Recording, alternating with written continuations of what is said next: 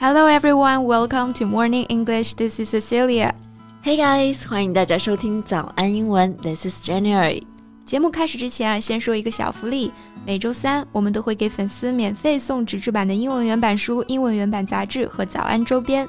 微信搜索“早安英文”，私信回复“抽奖”两个字，就可以参与我们的抽奖福利啦。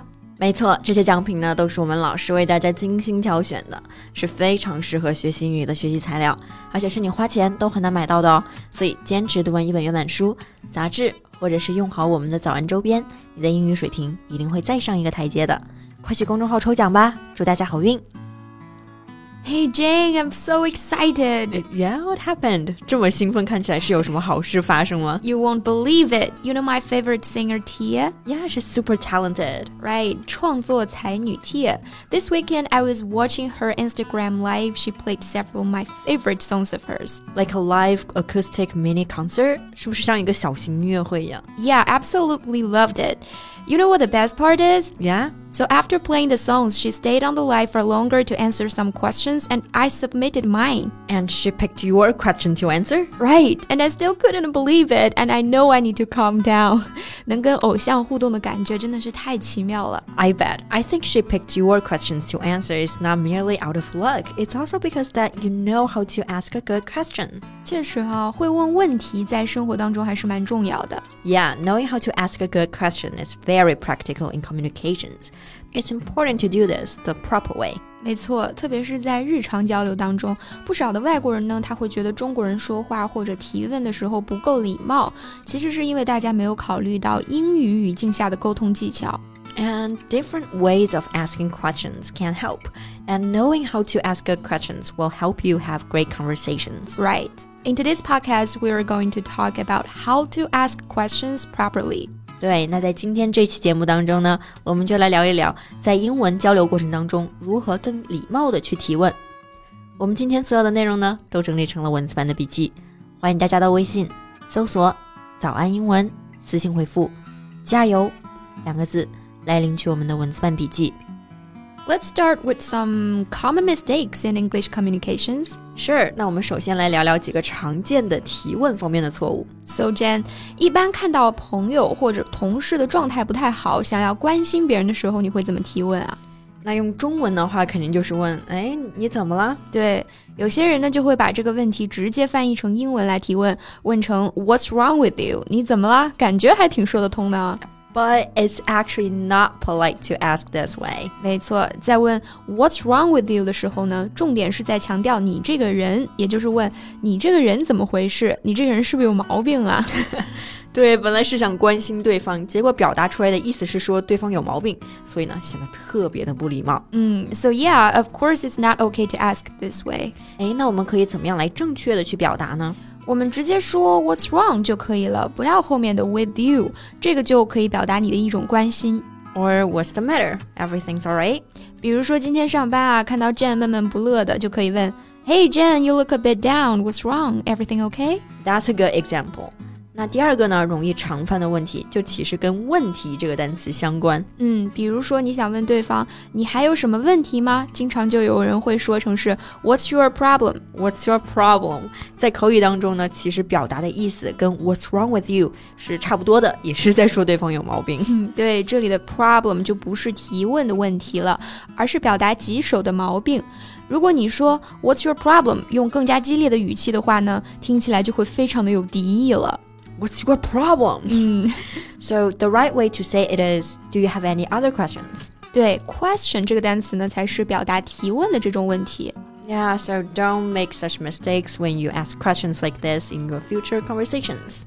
Yeah, so in general conversations, what can we do to make our questions sound more polite? 我觉得这个就需要分情况了。那其实疑问句呢，一般分两种。So the first one is direct questions. Direct questions 就是直接疑问句。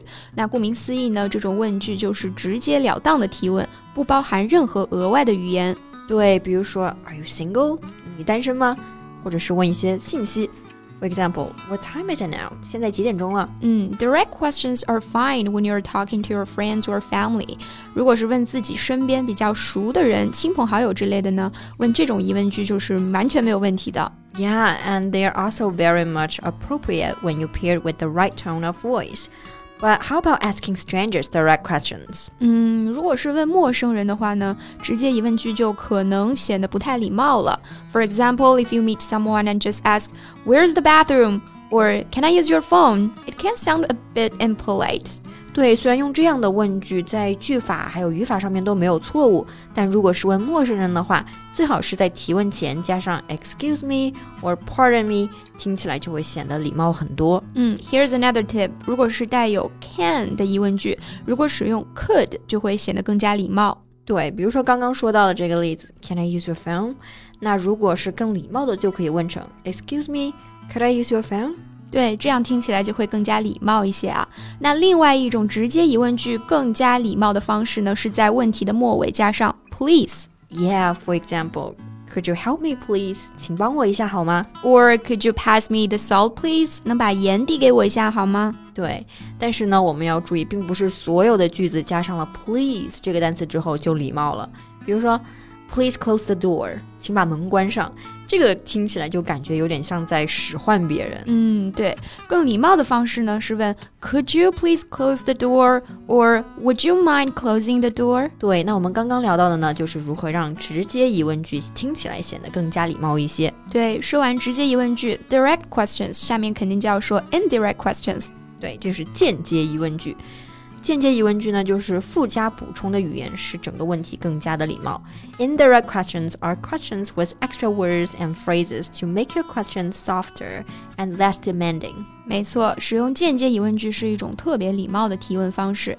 间接疑问句以引入性短语开始，比方说，Do you know? Could you tell me? I was wondering. Is it possible to？ 对，在语法方面呢，我们就要注意，那后面跟着的真正的问题，它是以肯定句的形式呈现的。When you use extra phrases, the rest of your sentence will return to the regular word order of a normal positive sentence. Yeah, you don't need to switch the subject and the verb like you do when you make a direct questions.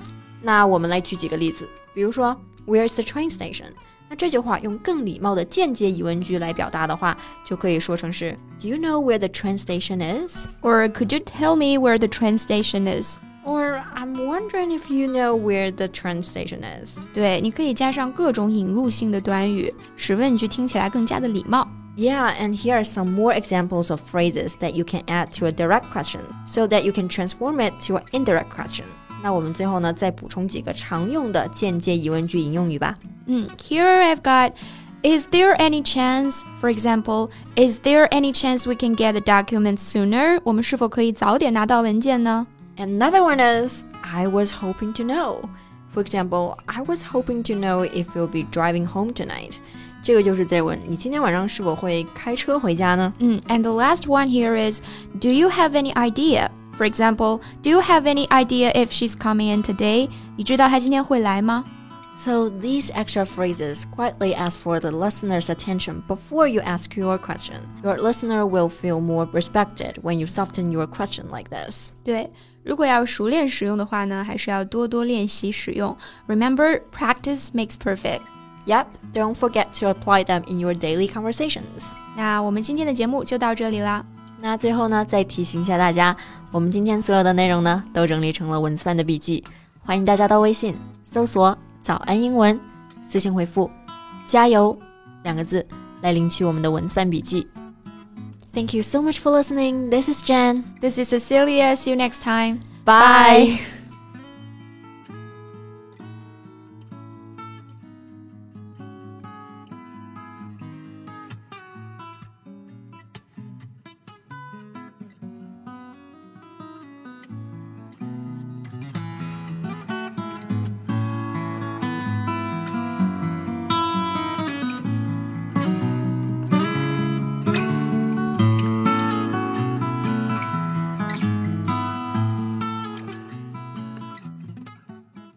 This podcast is from Morning English. 学口语就来早安英文。